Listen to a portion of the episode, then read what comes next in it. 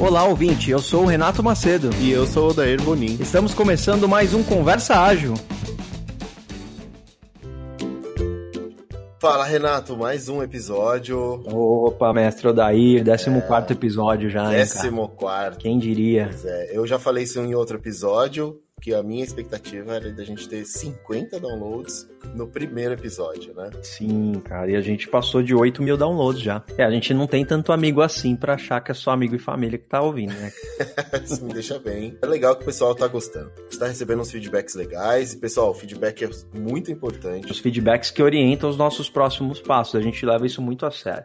Né? Vários episódios que a gente fez foi porque a gente recebeu assuntos, dicas, ideias aqui. A gente vai atrás do pessoal para conversar a respeito. Bom, vamos falar de algum assunto aleatório? Aleatório, cara. Vamos lá, liga o, o randômico aí, Dé. Cara, cheguei num site aqui, 31 perguntas. Hum para puxar assunto. Boa, cara, isso aí pode ajudar, inclusive, para começar a reunião, fazer facilitação, quebrar gelo, fazer o one on one, né? Manda aí. Vou falar a primeira aqui. Você gosta de coentro ou acha que tem gosto de sabonete? É o bom que quebra aquela do acho que vai chover e tal, né, cara? Já é diferente já. Ah, essa já é manjada. Mas tá na lista, eu, eu aposto que tá na sua lista aí. Tem mais uma aqui, cara. E aí você me responde aí, ó. Você é contra ou a favor comer macarrão com arroz? Pô, isso é polêmico, hein, cara? Eu vou responder, cara. Eu acho que não combina. Ou é macarrão, ou é arroz. Não sei dizer por que não combina. Cara, eu vou deixar nutricionistas desesperados agora, mas eu, eu gosto. Quanto mais carboidrato, melhor. Sério, cara? Eu tenho esse pequeno problema. Olha o cardápio do restaurante pelo carboidrato, e... nem pelo preço. Né? Exatamente. A coluna que eu tô olhando agora é essa. Pô, cara. Me dá esse aqui, nem sei o nome. Nem sei, mas, mas parece que tem massa pra caramba. Falando em coisas aleatórias, queria indicar um filme, cara. Qual? Um que concorreu ao Oscar aí, Ford versus Ferrari. É, por que você achou legal? Cara, eu tava ali no momento de distração, aquele momento que você esquece de agilidade, tá ali de boa, esparramado no sofá, comendo uma pipoca. De repente, cara, os caras começaram a fazer uma crítica ao Fordismo ah, é? durante o filme. É, cara, eu achei isso. Eu dei um pulo do sofá, falei, olha só, cara, o conceito aí. Né? E o pessoal incomodado com a maneira com que a Ford já usava hierarquia, Caramba, é, carteirada, meu, muito bacana. A gente falou isso no episódio número 1. Fica a dica aí, cara, assistam Ford versus Ferrari, porque vocês vão encontrar alguns conceitos bacanas ali e vão é, e, e, por incrível que pareça vocês vão se, se identificar com algumas dessas ações Legal, feitas há tanto tempo atrás a gente ainda encontra nas empresas hoje em dia. Pois é. Comenta com a gente se gostou aí. Quem assistiu, vai lá no Instagram, comenta com a gente. E a gente já deu spoiler mesmo.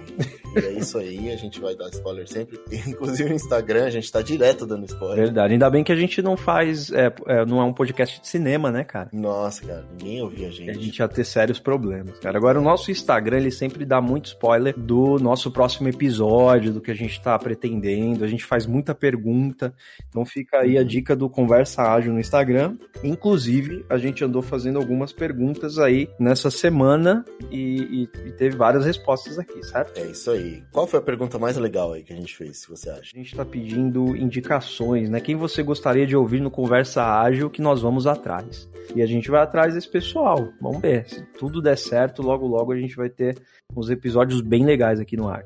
E, e, tem mais uma pergunta que a gente fez aqui, cara, pedindo, na verdade, é um pedido pro pessoal mandar histórias sobre agilidade, que a gente vai falar no ar de alguma maneira aqui, achando história legal tal, a gente divide, né? E, e, e sai conversando sobre o assunto que mandarem para nós, beleza? Bom, é isso aí, pessoal. Bora pro episódio? Bora. É um episódio super bacana sobre facilitação gráfica. Vamos lá. Isso aí. Espero que vocês curtam.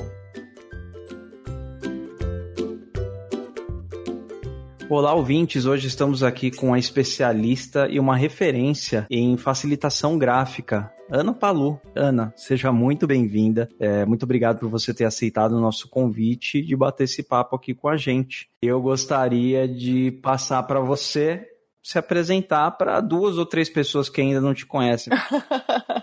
ah, imagina. Obrigada. Eu que agradeço a oportunidade de falar com vocês. Boa noite, pessoal. É sempre uma alegria poder falar sobre a facilitação gráfica, sobre toda essa metodologia, que eu sou bem apaixonada por isso. Bom, para quem não me conhece, eu sou Ana Palu, e como o Renato falou, eu sou uma facilitadora gráfica. E o que, que é a facilitação gráfica, né?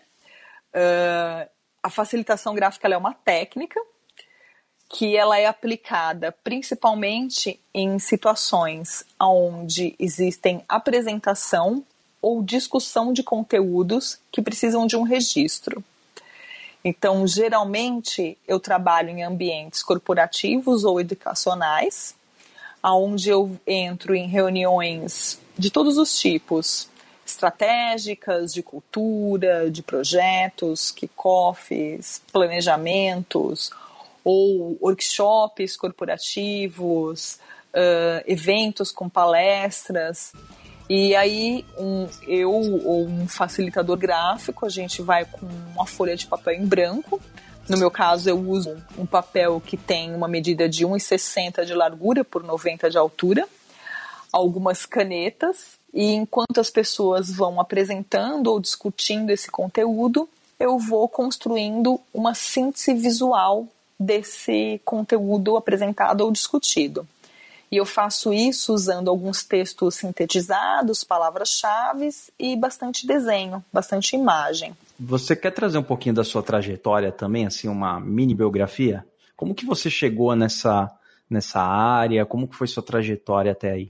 Claro. É, a minha formação ela é em artes plásticas, mas a minha intenção nunca foi ser uma artista eu sempre quis trabalhar com design gráfico, só que na época que eu entrei na faculdade, eu também acabei entrando em um estágio, meu chefe era um cara muito técnico, me ensinava muito, e eu acabei optando mudar para artes plásticas para poder mexer mais com criatividade, com conceitos, já que essa parte mais técnica eu estava tendo lá. E eu acho que foi uma decisão bem assertiva na época, apesar de eu ser bem nova, eu tinha 16 anos quando eu entrei na faculdade. E depois eu acabei me especializando em design gráfico, em embalagens, fiz uma especialização em marketing e depois um MBA em branding.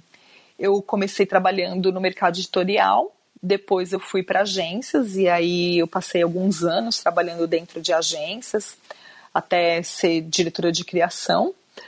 E nessa época eu trabalhava para grandes corporações, fazia muita embalagem, muito material é, de ponto de vendas e tudo mais. Depois eu acabei saindo e montei uma minha própria agência. As empresas que eu atendia, elas eram menores, eram geralmente médio porte e eu trabalhava muito com as pessoas que decidiam sobre as informações, sobre os projetos que iriam acontecer. Como eu fazia um trabalho de branding, então, era bem as pessoas que cuidavam mesmo da empresa, porque você está falando da identidade da marca da empresa, da estratégia de comunicação, né? Como isso é transcrito para todos os produtos, os serviços que a empresa tem. Então, sempre eram pessoas que tinham muito amor pela marca, estavam ali. E eu coletava aquelas informações, chegava no escritório, colocava tudo em um e-mail, eu até sem ter nenhuma técnica, nem pensar nisso naquele momento, eu acabava construindo de uma forma um pouquinho mais visual, usava algum recurso ali de bold, de cores e tudo mais para estruturar as informações de uma forma um pouco mais visual. E quando eu enviava esse e-mail para as pessoas envolvidas, eu brinco que começava meu inferno, né? Porque uh, virava uma confusão, ninguém validava as informações, um falava que não, não era aquilo, o outro falava, e a gente iniciava uma nova discussão, e eu acabava gastando um tempo muito grande até conseguir validar essas informações e o projeto realmente começar. E aí, por conta desse desgaste que acabava gerando, eu comecei a. Não me lembro exatamente como que foi isso, mas eu comecei a levar folhas maiores para as reuniões, algumas canetas mais coloridas, e mesmo sem ter nenhuma técnica na época, eu comecei a construir ali as informações de uma forma um pouco mais visual. E eu validava as informações na própria reunião com os envolvidos. E isso, assim, facilitou demais a minha vida, porque ao invés de eu levar esse problema para dentro da agência e depois resolver a distância, porque se na hora é um pouco mais difícil, acho que todo mundo aqui participa de reunião, né? Então a gente sabe como é difícil tomar decisões dentro de uma reunião. E aí um dia eu conheci uma pessoa que é muito conhecida dentro do mercado de gerenciamento de projetos, que é o professor José Finocchio Júnior. Eu acho que ele é conhecido de vocês, não sei se vocês sabem quem ele é. Eu conheço o canal do YouTube dele, que é muito engraçado, por sinal. Exato, é um canal que ele criou, né, a Bostec. É, esse mesmo. também conheço os vídeos da Bostec. Muito bom, cara, aquilo lá retrata o dia a dia de vários times. Aquilo. É, retrata o, o que não deve ser feito pelos times, aliás. É, exato, muito bom. É um canal dele e do Luke Salamacha, né? Luciano Salamacha, que também é um, é um profissional que eu gosto demais dele, já fiz muitas coisas com ele também. Muito bom. E na época, o Finocchio, não sei se todo mundo sabe, ele tem algumas metodologias dentro do gerenciamento de projeto. A primeira que ele desenvolveu foi o PM Canvas, onde ele montou um canvas para desenhar um projeto. E ele estava nesse processo de desenvolver esse, essa metodologia, criar apresentações, desenvolver o branding dessa marca que ele estava criando, e ele me contratou para trabalhar com ele nesse projeto. E quem conhece o Finóquio sabe que ele não tem um pensamento muito linear. Então imagina uma pessoa que não tem um pensamento muito linear criando algo novo, né? Que quando a gente está criando esse processo, ele já não é linear. Na verdade, o nosso cérebro ele não pensa de forma linear, né? E eu precisava de alguma forma organizar todas essas informações, porque eu falei, eu vou sair dessa reunião sem saber o que ele quer e vou tocar como esse projeto, né? Então foi uma experiência interessante, porque apesar de eu não ter várias pessoas ali, eu tinha uma pessoa que valia por várias pessoas ao mesmo tempo pensando. E aí eu comecei ali mais uma vez desse uma forma meio empírica, desenho, é, colocar as informações da forma que eu estava vendo e a gente foi mapeando aquilo. E ele me perguntou, ele falou, ai, Ana, você também trabalha com facilitação gráfica? E eu confesso que na época eu não fazia ideia do que era facilitação gráfica. Dei um Google e foi assim um amor à primeira vista. Eu achei a técnica maravilhosa, eu fiquei muito apaixonada e eu falei, eu vou trabalhar com isso. Uhum. E a partir disso eu comecei a pesquisar sobre isso. Na época tinham pouquíssimas pessoas no Brasil que, que atuavam como facilitadores gráficos. Uma, dela, uma delas dava um curso sobre uma introdução sobre o pensamento visual. Isso foi em 2012. Uh, e aí, no começo de 2013, eu descobri que existia um fórum, um congresso internacional, uma vez por ano, no mundo todo, que cuidava desse tema, de pessoas que trabalhavam com ferramentas visuais, né? São os praticantes do visual thinking, né? Do pensamento visual e das ferramentas. Eu não consegui me inscrever nesse ano, foi um, uma conferência que aconteceu em Nova York, já estavam esgotadas, porque tem um número muito pequeno de inscrições. Mas o que eu tive de ganho disso é que eu conheci as pessoas que trabalhavam com isso, eram feras nessa área. Então eu comecei a pesquisar sobre elas, descobri que dois deles tinham livros aqui no Brasil publicados, que é o David Sibit e o Dan Run. E também vi pessoas de fora, e aí comecei a importar livros, pesquisar, e fui, fui construindo isso daí, aprendendo é, como que eu poderia trabalhar com isso. Uh, o meu primeiro cliente foi a Coca-Cola, foi o pessoal na área de inovação. Foi também, continuou sendo um, um, momento um pouco assustador, porque como eu não sabia direito a técnica, né, eu estava estudando, mas eu não, sabia, não tinha, assim, muita expertise, mas o negócio foi acontecendo. E aí, em 2014, finalmente, eu consegui ir nessa conferência, que foi em Berlim, e ali eu fiquei uma semana fazendo vários workshops, conheci o David Sibet, conheci vários caras incríveis, fiz workshops com eles. E aí o mundo realmente se abriu para mim da facilitação gráfica, eu entendi a técnica, voltei com outro olhar e uma outra forma de trabalhar, e o negócio foi acontecendo. Depois, em 2017, eu fui para Califórnia fazer workshop lá na consultoria do David Sibit, que foi quando eu resolvi dar os treinamentos, e depois posso falar um pouco mais sobre isso. Mas eu queria entender como que era o método, o método deles ensinarem e fui lá aprender e descobrir com eles como que era isso, embora uh, o objetivo deles fosse ensinar facilitadores gráficos, e o meu não. Meu objetivo era ensinar as pessoas que não sabiam nem desenhar a usar de, de uma forma muito simples no dia a dia delas essas ferramentas visuais. Mas foi super válido porque me ajudou muito a ter esse olhar de como construir isso, mesmo que o público fosse diferente, a forma de eu aplicar a técnica, que eu desenvolvi um, um método a partir daí, de um jeito é, bem mais simples e muito mais é, funcional e muito mais hands-on, né? Uhum. Mas foi, foi uma experiência que, assim, valeu muito para mim. Então, veio para resolver um grande problema seu, né? Do seu dia a dia. Você estava sofrendo com essa situação. Inclusive, passou um filme aqui na minha cabeça, porque eu trabalhei cinco anos em agência de publicidade. trabalhava com a parte de desenvolvimento web e tal, de sites, né? E, e, era um tal de é mais para direita, mais para esquerda, muda um pouquinho aqui, muda um pouquinho ali, né? Aquela verdadeira, é, a gente até brincava, né? Parece que é o flanelinha de layout ali, né? Então é, era um sofrimento terrível, porque é, do momento inicial do que o cliente explicava até o momento final, assim, eram projetos completamente diferentes, né? E eu fico imaginando se eu tivesse uma técnica ou uma solução como você conseguiu aí, a minha vida teria sido mais fácil nesses cinco anos. Ana, eu pesquisei na internet, eu encontrei vários termos diferentes. Olha só. Pensamento visual, facilitação gráfica, visual thinking, facilitação visual, registro visual, registro criativo, e olha que eu só olhei na primeira página do Google, hein? Nem olhei o resto. então, assim, é a mesma coisa? É, são coisas diferentes ou só um desses está tá certo? Algumas, alguns termos dizem a mesma coisa, mas a gente tem é, termos diferentes aí, tá?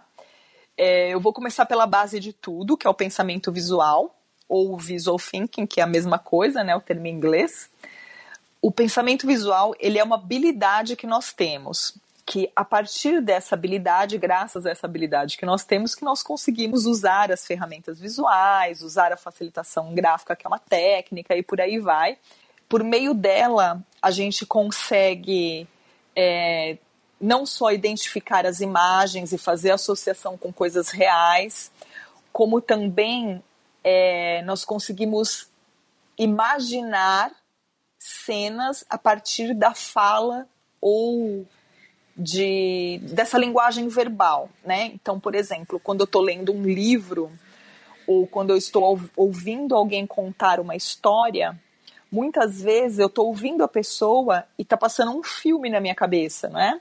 Eu estou ali imaginando várias imagens ou cenas para ilustrar aquela fala que eu estou escutando, aquela leitura que eu estou fazendo. Isso eu acho que é o tempo todo, né?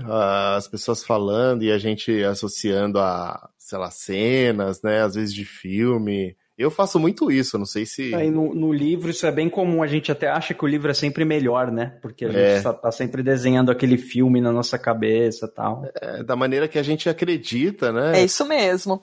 E essa, essa habilidade do pensamento visual que ajuda a gente a fazer é, essa construção dessa imagem, né? Claro, dentro do repertório de cada um. Então, esse repertório tem muito a ver com a cultura, com o universo que você participa, o quanto você é exposto, né? A essa linguagem. Mas é uma habilidade que todos nós temos. Todos nós somos capazes, se você tem uma mente saudável, claro, né? Não, não estamos aqui falando de pessoas com algum tipo de deficiência, mas é uma habilidade do ser humano. Uhum. É, a facilitação gráfica na verdade, o nome dela em inglês é Graphic Recording, que seria um registro gráfico, a tradução literal. Uhum. Quando ela foi traduzida para o Brasil, tudo bem falar registro gráfico, mas o profissional seria quem? Um registrador gráfico? é, ia ficar estranho. É. Feio, né? Sim, demais. É, meio anos 1600, já deveria existir essa profissão. É, lá. imagina. Ai, você faz o quê, Ana? Ai, eu sou registradora gráfica. Ai, péssimo, nem ia querer trabalhar com esse nome. Então aí as pessoas que trouxeram essa técnica para o Brasil chamaram de facilitação gráfica. Então tem toda uma confusão, porque na verdade o facilitador ele é aquele que também conduz o grupo e usa técnicas visuais. Então assim, ficou uma nomenclatura que ela foi ficando um pouquinho confusa quando você leva em consideração a tradução do inglês, porque lá no inglês é um pouco diferente a função de um facilitador gráfico. É verdade. Mas a gente usa predominantemente esse nome aqui no Brasil. E aí tem também colheita gráfica, registro gráfico, facilitação visual, facilitação criativa. E aí cada profissional que vai entrando vai colocando novas nomenclaturas. A gente é um público, a gente é uma, uma classe bem criativa, né? Então a gente em vez de pegar e firmar um nome, a gente vai inventando novas. Não, mas olha só, você falou uma coisa interessante. Eu ia até falar sobre. Você falou sobre facilitação. Eu acho que é aí que as coisas se encontram, né? Que assim, esse termo a gente usa bastante pro agilista. Exato. Uhum. Facilitador. Será que em inglês, assim, o agilista, o facilitador é registrator? Eu tenho essa dúvida aí. não, não, não. não, mas de verdade, ó, eu é, conheci esse termo, assim, é, participando de cursos. Eu lembro até hoje o curso que eu participei, é, onde tinha uma pessoa, né? É, acho que estava lá para fazer a facilitação gráfica. E é incrível que eu lembro até hoje da pessoa fazendo o desenho, assim, sabe? É, a gente a estava falando sobre é, a, a questão de conflito entre duas áreas, é, por exemplo, PO e, e, time e tal, e a pessoa desenhou uma luva de boxe de um lado, desenhou um negócio do outro, assim. Eu lembro até hoje do desenho, assim, realmente isso, assim, acho que deve funcionar da mesma maneira com todo mundo. Dá uma fixada na informação, né? Sim. Fixa muito, assim, muito, de verdade, assim. Eu acho que é, é, não seria o mesmo se não tivesse essa pessoa fazendo esse desenho. Eu concordo, eu acho que, não. assim, faz toda a diferença dentro desse processo de retenção das informações, né? É, na verdade, tem uma outra estatística, né? Alguns estudos que dizem que algumas estatísticas diferentes que você encontra, que de 70% a 80% das pessoas no mundo são pensadores visuais. E aí a gente tem um número um pouco menor de sinestésicos e um número menor ainda de auditivos. Né? Os auditivos eu brinco, até quando eu estou dando os cursos, que eu falo para os alunos que eles são os ETs, porque eles não precisam registrar, eles não precisam de nada, eles escutam e depois eles lembram de tudo. Mas é uma, uma porcentagem muito pequena, né? é. né? O resto tem uma parte que precisa experimentar, outras que precisa visualizar. É. Enfim, a gente não tem só uma habilidade, a gente aprende de formas diferentes, claro, né? Mas é, essa compreensão do visual, ela beneficia a grande maioria das pessoas, uma maioria massiva aí. É por isso que essas técnicas funcionam muito, né? E, e eu acho que no mundo da agilidade, uh, talvez seja até mais fácil para vocês terem uma, uma maior é, proximidade com os recursos visuais, porque os métodos ágeis, a grande maioria deles, são construídos por meios de ou kanbans ou materiais que têm uma organização visual, né? Uhum, uhum. É, a parte da, de visibilidade é uma parte muito forte da, da agilidade, Exato. Né? Então vocês de, de uma forma já são impactados por esses recursos, embora vocês não sejam ativos uhum. na construção, vocês já têm esse impacto pela própria metodologia da forma como ela é construída. E aí, se Sim. vocês conseguem é, ter uma pessoa ali ao vivo, né, registrando, isso aumenta muito a retenção das informações. E aí, se vocês conseguirem, então, usar as ferramentas, se apropriar delas, aí é o mundo ideal. É o meu sonho que todo mundo possa fazer isso um dia. E aí os facilitadores gráficos nem existam mais, porque cada um já vai usar isso para si próprio. Verdade.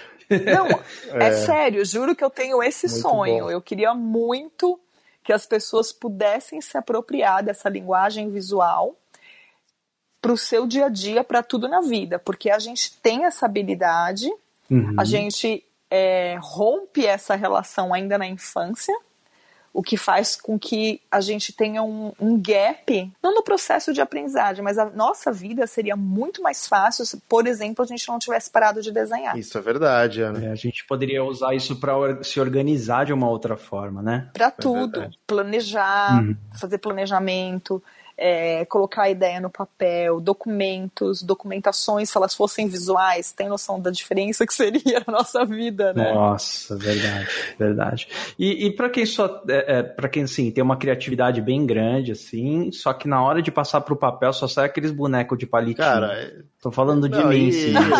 Renato, Renato já me viu fazendo um desenho. Eu, eu fiquei meia hora para desenhar um gráfico de pizza, assim. Era só um círculo. Isso. É, é, o Adair ele tem que escrever embaixo o que, que ele quis desenhar e a gente entende.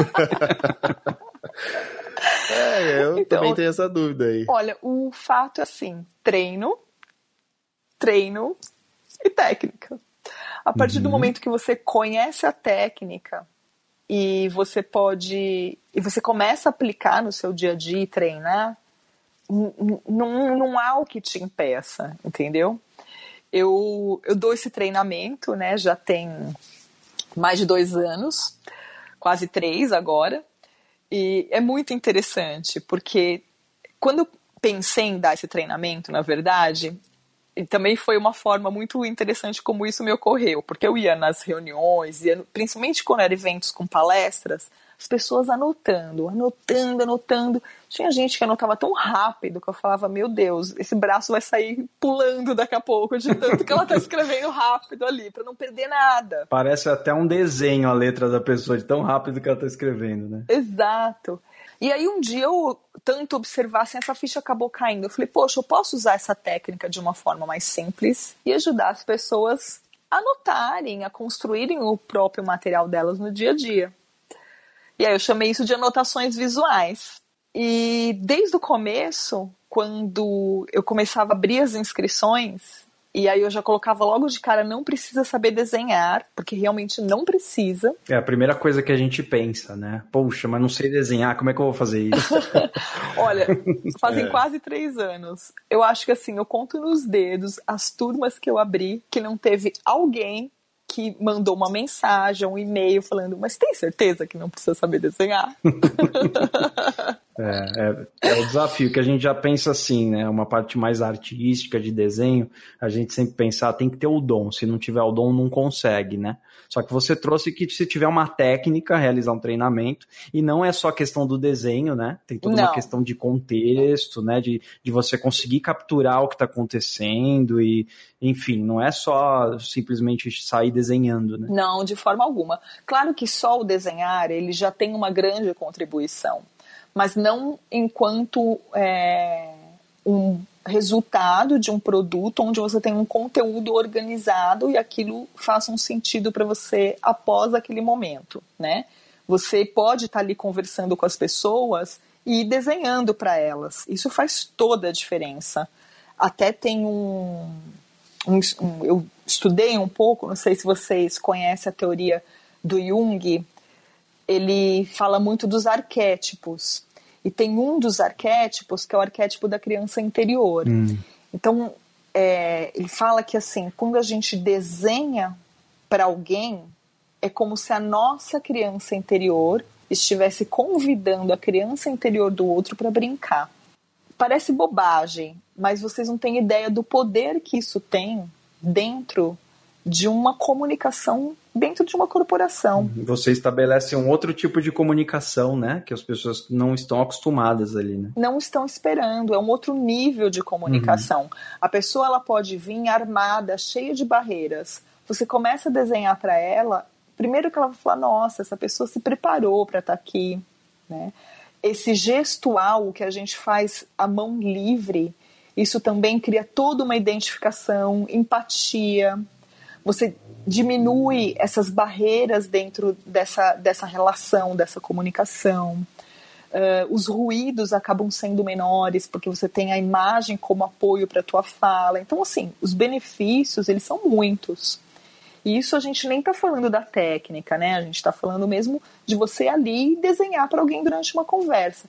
E, e aí as pessoas falam, ah, mas eu estou desenhando mal, é feio isso não é importante. Eu provo isso para os alunos durante o workshop que não é importante, porque o que importa é você conseguir representar graficamente aquilo que você está querendo expressar.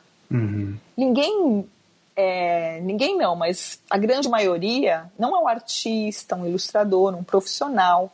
E as pessoas que são, elas não têm só um dom, né? Como todo mundo diz. Na verdade, ela tem muito mais uma técnica e treino. Entendi. É, é 99% de transpiração e um de uhum. inspiração. Então dizer, né, que essas pessoas têm um dom, eu de verdade acho uma grande sacanagem. Porque... Pô, agora você me encheu de esperança, viu? Vou, vou partir um pouco para esse caminho e eu já estou pensando em trocar as minhas. É, eu sou desses que fica escrevendo um monte, trocar por algumas sínteses mais visuais, assim. E claro, fazer o treinamento, né, para entender direitinho como fazer da melhor forma. Sim, sim.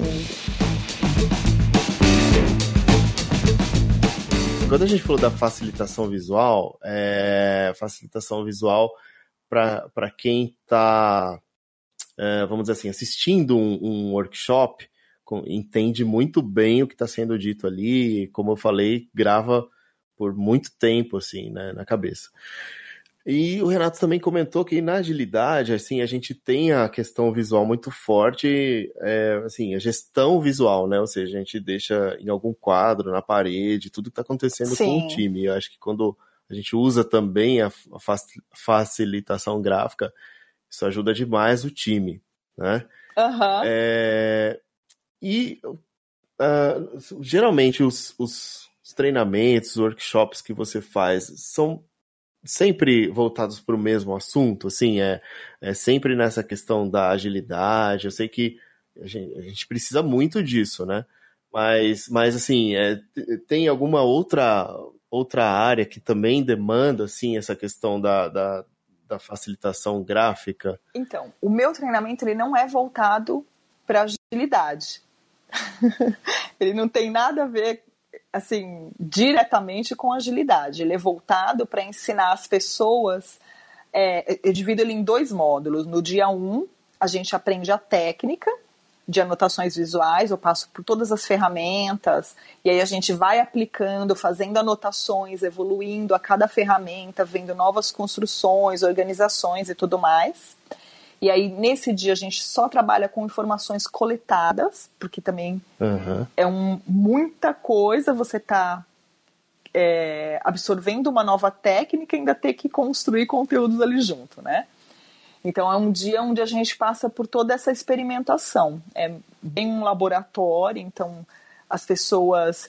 É, a gente começa falando ali de como escutar. Depois que a gente escuta o conteúdo, aprendeu o que, que a gente né, pega dali, a gente aprende o que, que a gente faz, como que a gente constrói ali uma curadoria dessas informações, para aí sim pegar as ferramentas visuais e colocar tudo isso no papel. É verdade. e a gente faz várias atividades durante o dia, tipos diferentes de atividades. E toda vez que a gente faz uma anotação visual, a gente vai todo mundo para a parede, faz um debriefing, onde a gente pode observar as soluções que foram encontradas e aprender um com os outros, né? Porque isso também é muito importante. Uh, o grupo, é, com essa técnica, ele vai evoluindo junto, ninguém fica para trás, porque ele a todo momento vai tendo novas referências e, e podendo usar essas referências como base para eles construírem a dele e tudo mais. Então, esse primeiro dia é assim: a gente trabalha com diversos tipos de conteúdos diferentes, desde conteúdos muito pessoais até é, conteúdos de vídeos que eu pego com temas diversos. Então, o conteúdo ele é bem variado, tá? Não é direcionado para o mundo da agilidade.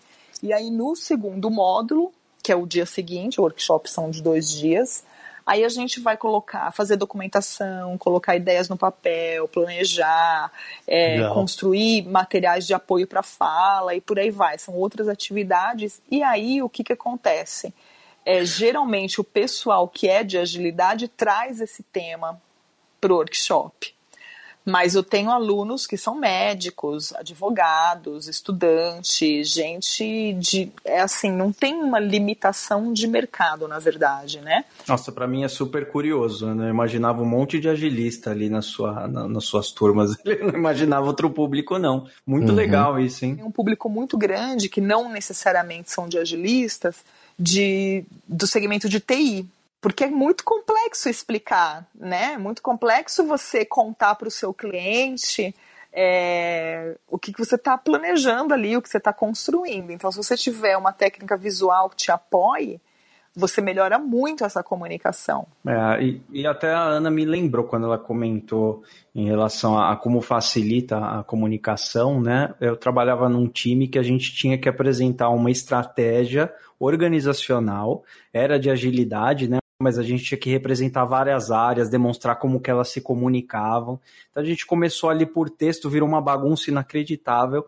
E, e a maneira que a gente arrumou para mostrar isso para os executivos lá da empresa foi através de um desenho.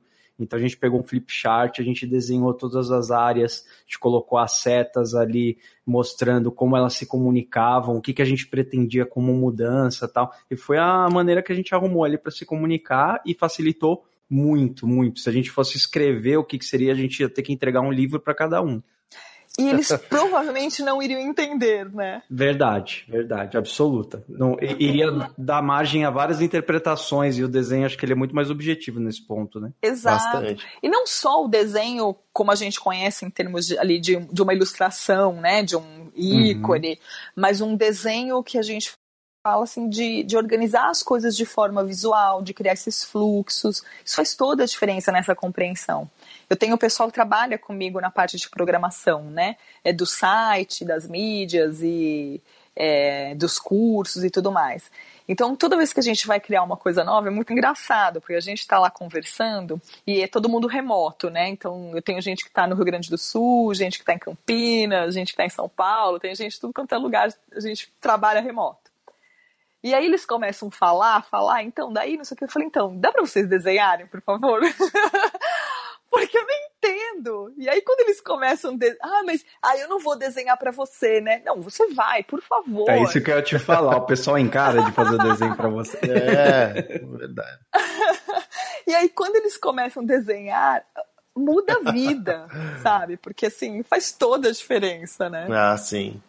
E é engraçado que isso também já foi um termo meio pejorativo, né, no, no passado, né, assim, do tipo, ah, você quer que eu desenho, assim, do tipo de uma, sei lá, um enfrentamento, alguma coisa assim. Hoje eu já peço também. É, ou até denotar uma falta de habilidade da pessoa que está compreendendo ou não compreendendo, né? Exato, nesse é, sentido. É quase de... chamando o outro de burro, né? Isso, entendeu o que é que eu desenhe, né? Sempre é. Não, hoje eu respondo, por favor, desenhe. hoje a, o próprio pessoal de facilitação gráfica usa essa frase, porque assim, é, é uma diferença tão grande nesse processo todo de assimilação Sim. das informações uhum. que, por favor, desenhe mesmo, quero mais que você desenhe é, mesmo. Olha só, o, o, Renato, Renato contou um case dele. Eu tenho um case também, assim, apesar de que eu já falei que eu não sei nada desenhar, mas eu eu também salvei assim uma, uma, uma reunião de entendimento. A gente estava lá falando de, de várias soluções e elas, elas tinham que acontecer em conjunto, só que algumas não poderiam acontecer junto com as outras, né?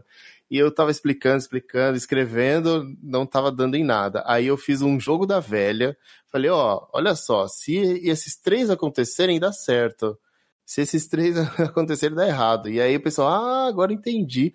Eu não sei o que deu na minha cabeça de fazer um jogo da. Não que é um desenho, mas assim, é, eu expliquei de outro jeito que no final deu certo. É, eu sei o que deu na sua cabeça, acho que é desespero, né? Quase jogando a toalha, vai, entende o que você quiser, problema Exato. seu. É, mas eu acho que sem conflito não tem evolução, né? A gente é. precisa ser submetido a uma dor, a alguma necessidade maior para você poder criar coisas novas, né?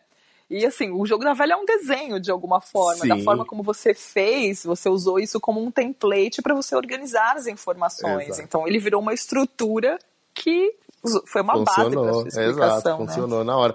E você tem algum exemplo, assim, um case real é, que não foi, não deu muito sucesso, assim, que não, não foi muito bom? No começo, quando eu estava trabalhando, assim, principalmente com, com um time de TI, eu tinha uma certa dificuldade de compreender o que eles falavam, né? Então, muitas vezes. É outro idioma, né? Esse pessoal sempre confunde. Exato é um outro idioma. É. E eu brincava com eles. Eu falava, ah, vocês podem disponibilizar um tradutor para mim? eu não conseguia muitas vezes entender. Então o negócio começou a funcionar. Uh, eu tive umas, duas situações que foram complexas. Uma delas foi dentro da IBM.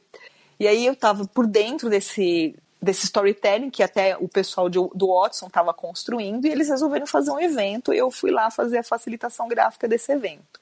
E aí eles chamaram um cara do mercado, que é um cara assim que eu acho ele incrível, eu adoro. Uhum. A fala dele é maravilhosa. Ele é um futurista, ele chama Gil, Gil Giardelli. Depois vocês busquem o nome dele, vale a pena seguir. Uhum. E, e, ele chegou com uma apresentação no Prezi. E ele é tão bom no que ele faz que ele vai olhando, vai sentindo a palestra, a, a plateia dele, e ele vai mudando a apresentação. Ele não tem uma apresentação única, na verdade, ele tem várias apresentações ali. E aí a quantidade de informação que ele trazia era foi tão grande, foi tudo tão novidade que eu não conseguia sintetizar. Eu falei, não, mas isso é importante, isso também é importante, isso também é importante, ferrou, quantos painéis eu vou precisar aqui, né?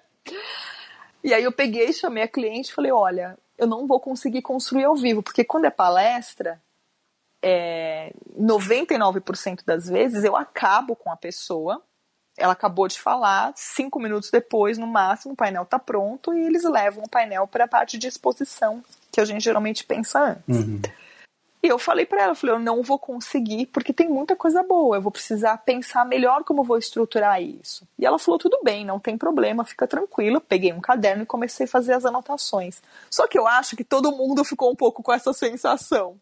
E aí o público estava desesperado esperando que eu construísse esse painel para ajudá-los, né? Entendi. Já estava contando com esse painel Já. no final para ir compreender melhor, Exato. então, organizar as ideias. uma situação né? assim que todo mundo compreendeu, não, não fui é, chamada a atenção por isso, mas não que eu fiquei um mal comigo, porque uhum. eu falei, poxa, uhum. né, queria poder ter entregue isso para as pessoas, porque elas realmente estavam esperando naquele momento, né? E teve uma outra também é, geralmente isso acontece quando tem palestras, e aí às vezes eu vou em evento que tem sete palestras em um dia, seis, às vezes até mais. É, com o tempo, você vai desenvolvendo muito é. a sua escuta. Então, hoje, já há algum tempo, na verdade, nos cinco primeiros minutos de fala da, do, do palestrante, eu já sei o ritmo dele, eu já sei se ele vai trazer muito ou pouco informação, qual é o tom que ele vai usar, qual é o caminho que ele vai seguir. Dificilmente eu acabo assim errando, porque é, é um ritmo que ele começa e ele sustenta na apresentação inteira, né? A pessoa tem uma narrativa muito, um estilo próprio. E eu estava em um cliente, num evento que era, era esse evento com 2.500 pessoas. Ele é um empreendedor digital e chegou um momento que ele tinha uma pessoa que ia fazer uma palestra, e era uma palestra que, com o objetivo dela ser bem motivacional, porque ele ia vender o produto digital dele na sequência depois. Então precisava trazer um, um, um clima bacana, né, ali junto com a audiência, que também uhum. já estava esperando o momento dessa compra, porque faz parte desse é, de toda essa construção que é feita nesses eventos. Então, quem costuma ir nesses eventos já sabe que esse tipo de coisa vai acontecer e ela espera por isso. Ela muitas vezes está lá para fazer uhum. essa compra mesmo, né? Para ser o primeiro a comprar e tudo mais. E o cara, uhum. primeiro ele entrou e ele falou dele, falou, falou, falou. Eu não sei te dizer o que aconteceu. Ele foi indo, foi indo, foi indo. Uhum. E o tempo foi acabando. E eu fui vendo que ele não estava acabando. Não estava acabando. E daí ele foi uhum. ultrapassando o tempo. Ele estava bem fora do ritmo. Bem ali. fora do ritmo. Uhum. Você não desenha um relógio, mas... desenha uns toques, assim. O que, que eu tenho, geralmente, né, de qualquer evento? Eu não sei o conteúdo que vai ser falado. Até porque muitas vezes o conteúdo acontece na hora. O que eu tenho quando é palestra, eu tenho o nome do palestrante, o nome da palestra e o tempo de duração ali da palestra dele. Só que ele tinha uma hora para falar e no final ele falou uma hora e quarenta e cinco. Nossa, dobrou, quase dobrou. Então, assim, eu não tinha mais aonde colocar a informação. tava quase virando a folha. Eram dois painéis. Tava né? quase virando a folha é. do outro lado. Não tinha mais que pôr. Frente e verso, né? Porque Sim. quando eu vi que ele não concluía e o tempo ia acabando, uhum. eu fui sintetizando mais as informações. Tem alguns recursos que eu vou usando ali na hora. Sim, eu preciso sim. preencher a folha de um jeito que fique tudo organizado e termina ali. Mas não, ele não finalizava. Então eu ia tentando voltar. Ah, então tá bom, vou construir a partir de associações. Uhum. Enfim, ficou um horror o painel. e, e ele, ele não só estragou meu painel, como ele ferrou o, o trabalho do meu cliente, né? Porque o pessoal começou a ir embora e quando o meu cliente foi fazer o pitch de venda, tinha pouca gente ali já. e aí foi assim, né? Caramba. No final eu fui falar com o cliente, depois de tudo sucedido, esperei, fiquei lá um tempo a mais e fui me justificar com ele. Falei, olha, fulano, né? Desculpa, mas aconteceu isso, tal, tal, tal. Ele olhou para mim e disse assim, Ana, tá tudo bem ninguém tá mais bravo com ele do que eu. Fica tranquila. Bom, é que eu fiquei pensando numa coisa que você falou, assim, tem médico que faz o seu workshop, né? Deve ser muito melhor, assim, para um médico explicar visualmente do que escrevendo, né? Eu tenho um case de uma aluna na Bahia que foi, que assim, sensacional. Ela fez meu workshop lá, ela tem um Instagram com uma outra médica, então elas começam é, pela estrutura do mapa mental, elas vão explicando que são as, algumas doenças mais simples, que são muito corriqueiras no dia a dia, elas vão colocando imagens, desenhando, usando cores, bem interessante. E aí o que, que aconteceu? Ela, entre um dos lugares que ela trabalha, era um ambulatório, num lugar bem simples, em Salvador, talvez até um pouco fora da cidade. E ela tinha uma, um problema ali que muitos pacientes levavam a receita e quando voltavam falavam que tinha tomado os medicamentos, mas eles não melhoravam. E ela começou depois de um tempo perceber que eles eram analfabetos. Então, na verdade, eles não tomavam direito porque eles não conseguiam ler as instruções. Nossa. Hum. Super triste. É. E o que, que ela começou a fazer?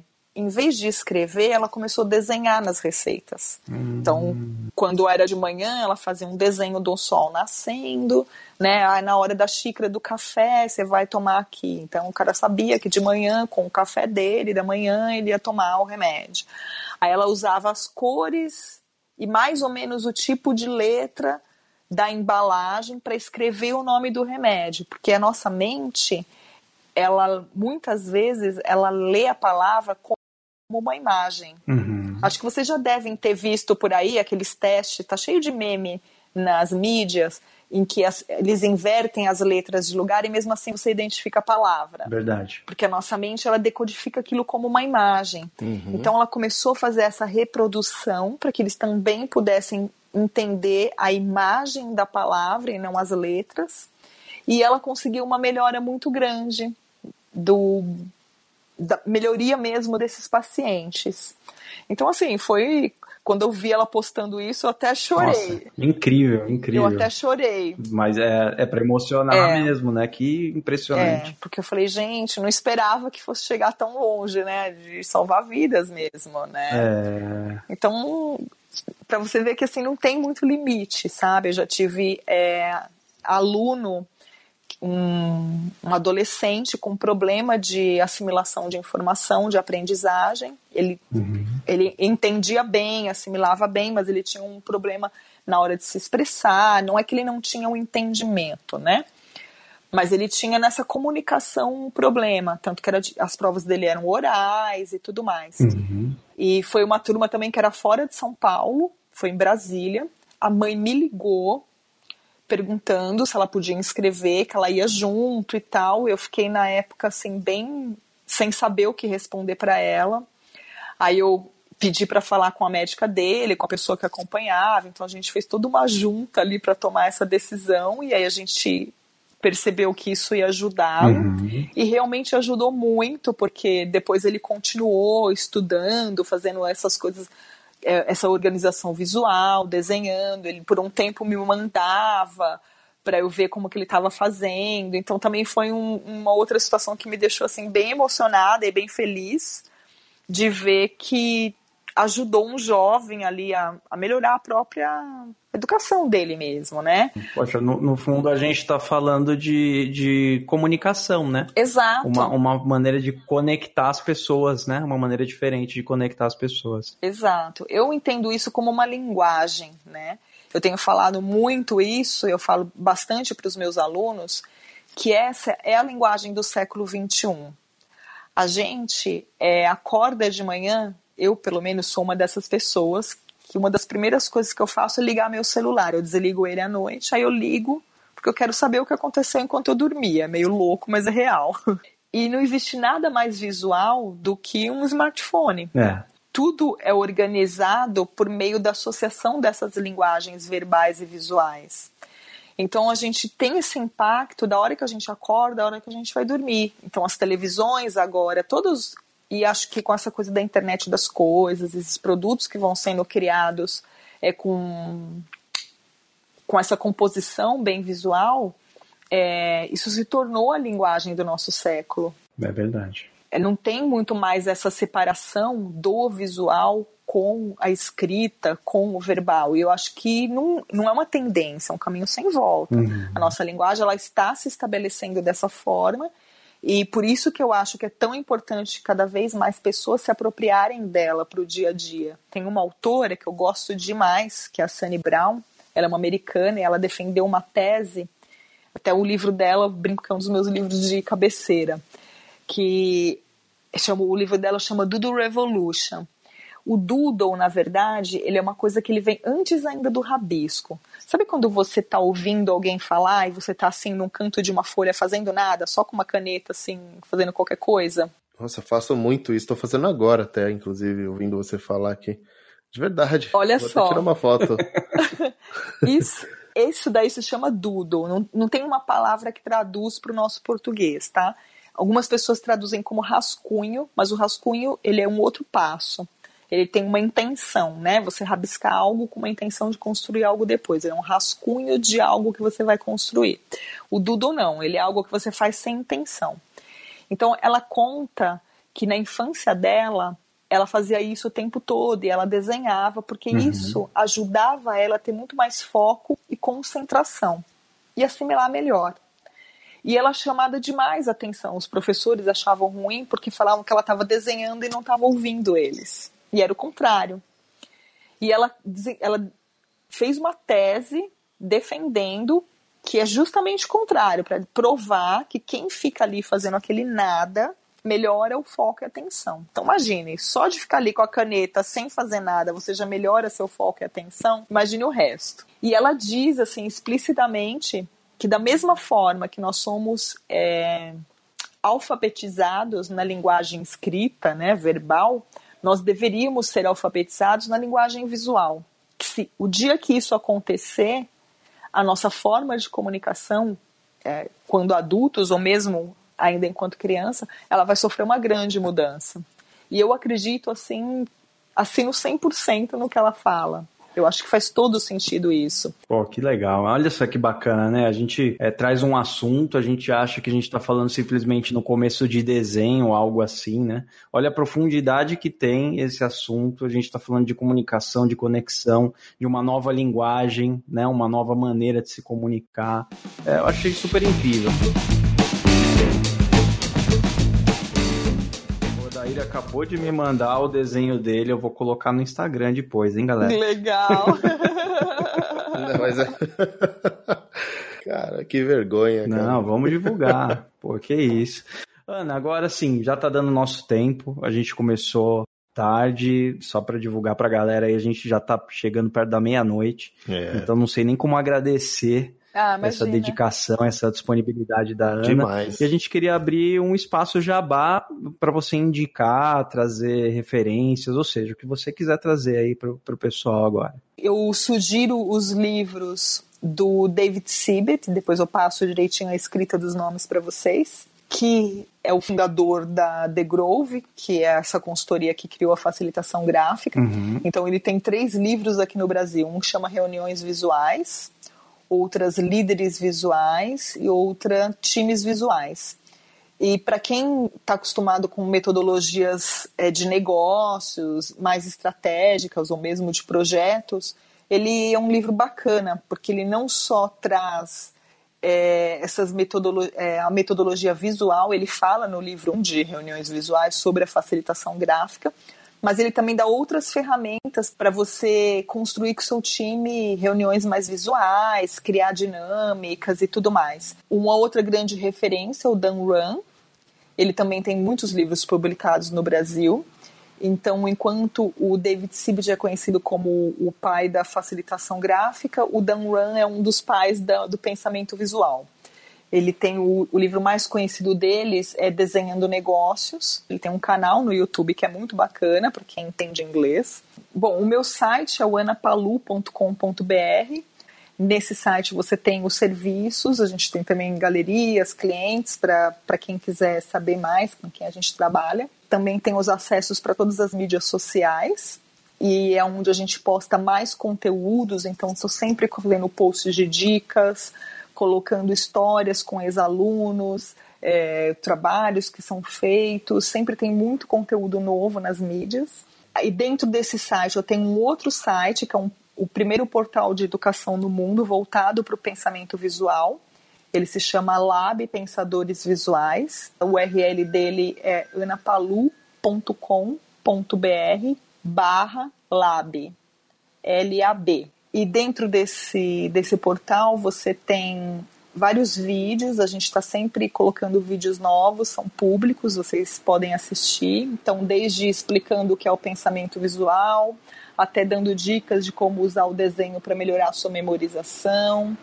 Tem também uma área de blog, onde tenho textos com conteúdos bem específicos. E tem também a School, que é a nossa escola de pensamento visual, onde tem lá dentro o curso de anotações visuais. Tem um outro curso que eu dou com o Gino Terentin, que eu não sei se vocês conhecem. Também ele é desse mundo de agilidade, onde a gente ensina as pessoas a construírem o próprio workshop delas, usando também as ferramentas visuais. Então, para quem quer lançar um produto também na área de educação e quer fazer isso usando ferramentas visuais, a gente também dá esse curso.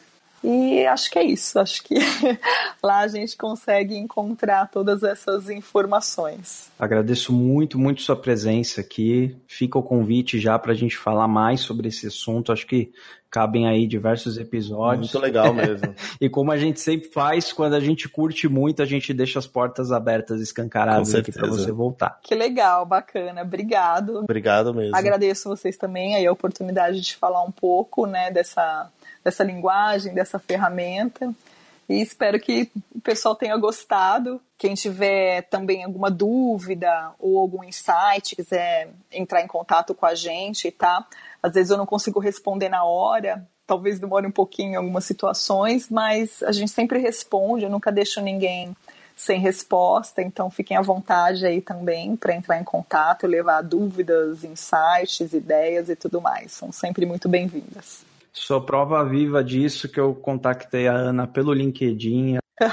Ela me deu uma super atenção, deu papo comigo, a gente agendou aqui, tá gravando super tarde e a Ana se dispôs a isso, então não tem nem como te agradecer Legal, mesmo. Ana. Ah, imagina. Fico bem feliz de poder estar gravando aí com vocês. Muito obrigada. Obrigado, Valeu, Ana. Até mais.